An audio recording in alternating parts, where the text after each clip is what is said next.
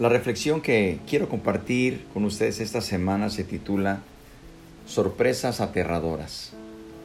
Vamos a leer lo que dice la palabra de Dios en Mateo 14, versículo 22 al 26. Enseguida Jesús hizo a sus discípulos entrar en la barca e ir delante de él a la otra ribera, entre tanto que él despedía a la multitud. Despedida la multitud, subió al monte a orar aparte, y cuando llegó la noche, estaba allí solo. Y ya la barca estaba en medio del mar, azotada por las olas, porque el viento era contrario. Mas a la cuarta vigilia de la noche, Jesús vino a ellos andando sobre el mar, y los discípulos viéndole andar sobre el mar, se turbaron, diciendo, un fantasma, y dieron voces de miedo. Otra versión dice, y gritaron de miedo. Pero quiero pedirles que consideremos para esta semana esta lectura que acabamos de leer y nos demos cuenta, hermanos y amigos, cuán limitada es nuestra capacidad de aceptar las cosas sobrenaturales que Dios puede hacer. Podemos convencernos de que creemos en cualquier manifestación divina, porque teológicamente sabemos que está dentro de lo posible.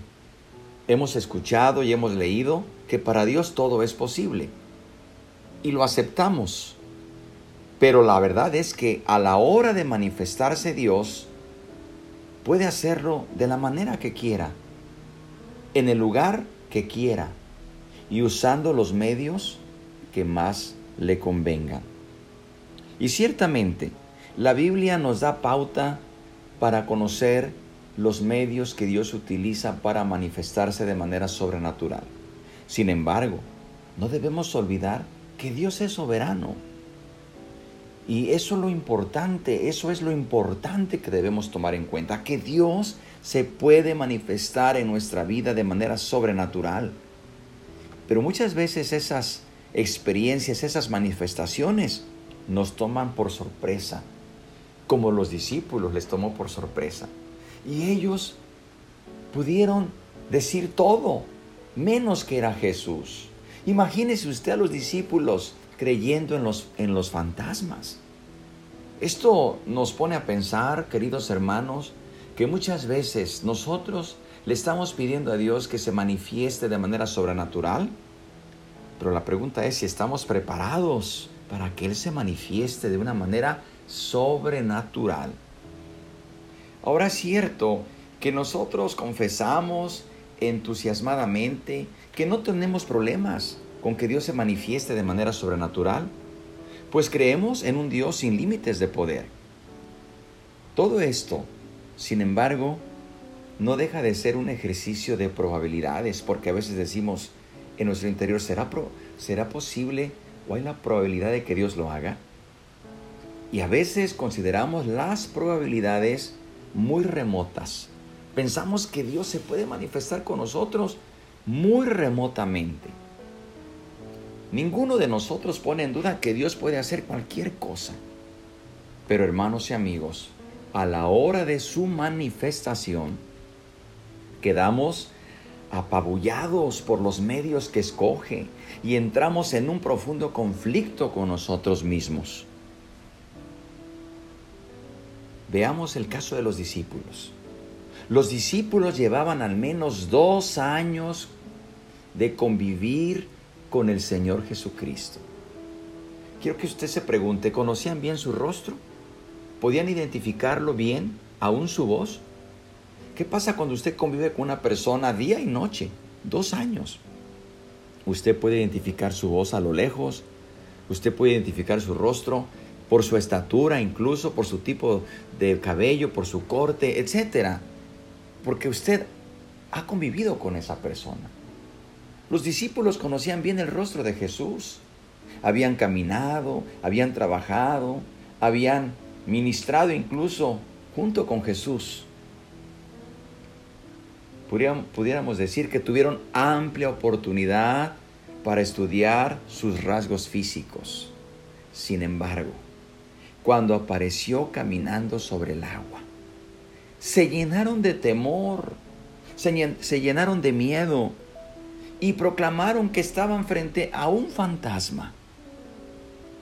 No reconocían a Jesús. Lamentablemente.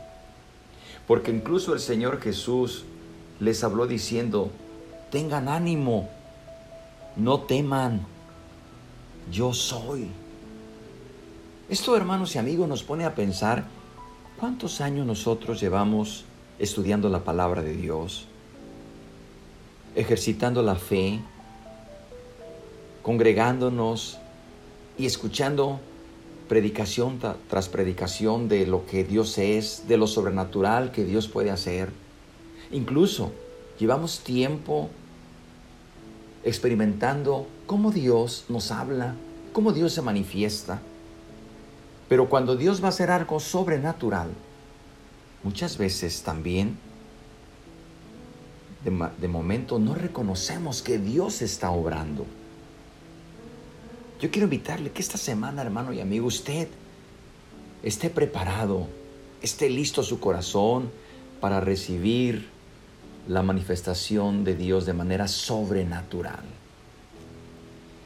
En el caso de los discípulos, no reconocieron a Jesús. Y no estamos aquí hablando del Jesús físico de carne y hueso, porque era la misma persona con quien habían compartido tantos momentos íntimos. Jesús no cambió de rostro en ese momento, no cambió de rasgos físicos, era el mismo, pues Él les dice, no teman, yo soy. Queridos hermanos y amigos, no hay duda que los discípulos tuvieron un grave problema. Su problema fue que no reconocían también el marco en el cual Jesús se estaba manifestando.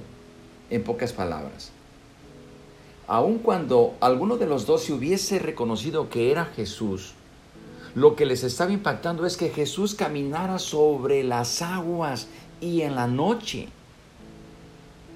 Para ellos no era, no era imaginable esta posibilidad que un hombre de carne y hueso, como Jesús, porque Jesús mostró que era carne y hueso, comía con ellos, mostraba cansancio, recordemos que el verbo se hizo carne, lo que a ellos les sacó totalmente de ámbito, lo que a ellos los perturbó es que cómo es que Jesús pudiera caminar sobre esas aguas del mar.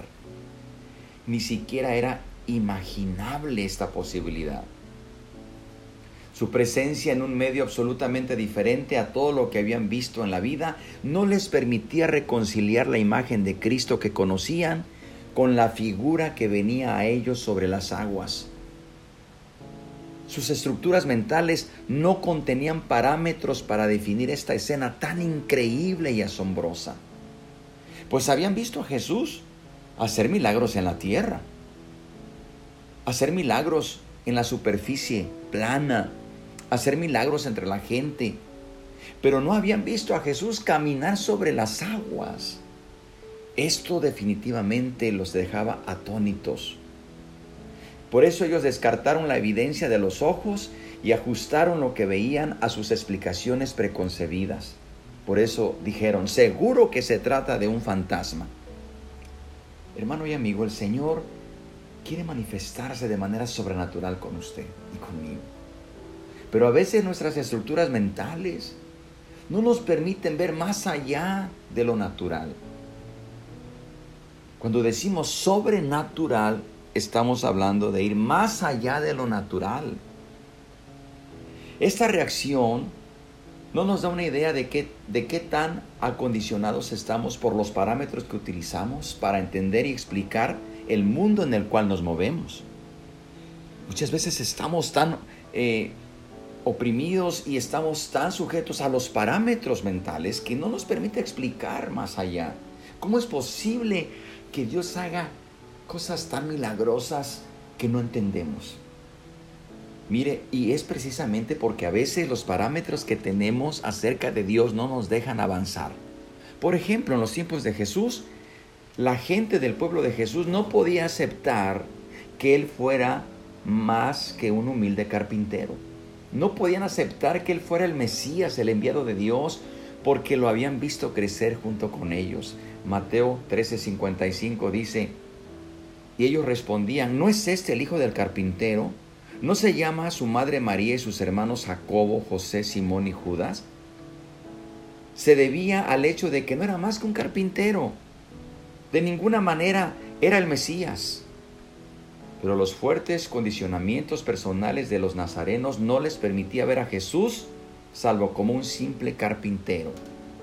Hermanos y amigos, de la misma manera nosotros, cuando nos hemos formado una idea sobre ciertos asuntos, difícilmente la modificamos, aún teniendo abundante evidencia de que demuestra lo contrario.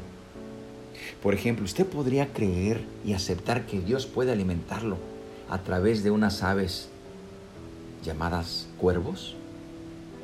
Usted podría creer esas cosas, usted podría decir, bueno, yo sí creo que Dios me puede alimentar y me puede proveer a través de mi trabajo que estoy ejecutando. Y sin lugar a duda eso es ciertísimo. Pero ¿qué pasaría si Dios en algún momento decidiera cambiar esa forma? ¿Qué pasaría si Dios hiciera cosas tan grandes en su vida que usted rechazaría porque simplemente no encuadran en su estructura mental de lo que ha vivido? No quiero decir con esto que nos salgamos del orden, que no demos eh, eh, siempre un fundamento bíblico a lo que Dios está haciendo, porque eso es importante. Nada de lo que Dios hace está fuera de lo que Él nos ha revelado. Tanto así que nos ha revelado que Él puede caminar sobre las aguas. Tanto así que nos ha revelado que Él puede hacer brotar agua de una roca. Pero eso está en la palabra. Lo que yo quiero decirle en esta semana acerca de esa reflexión es entender que nuestras estructuras personales tienen una gran influencia sobre la manera en que vemos a Dios y a lo que Él está haciendo a nuestro alrededor. Por lo tanto, hermano y amigo, yo le invito esta semana, que es muy saludable para usted y para mí, recordar que Dios es un Dios de lo imposible, que Dios obra de maneras milagrosas y maravillosas. Yo quiero pedirle que en esta semana le permita a Dios obrar de una manera sobrenatural. Y Él lo puede hacer porque Dios está con nosotros. Esta semana dejemos que Dios obre en nuestra vida de manera sobrenatural. Alabemos su nombre, glorifiquemos su nombre y le recomiendo que lea más la Biblia, porque usted ahí va a encontrar todas las maneras en que Dios puede obrar de una manera ilimitada. Que Dios le bendiga y recuerde, Dios es un Dios sobrenatural.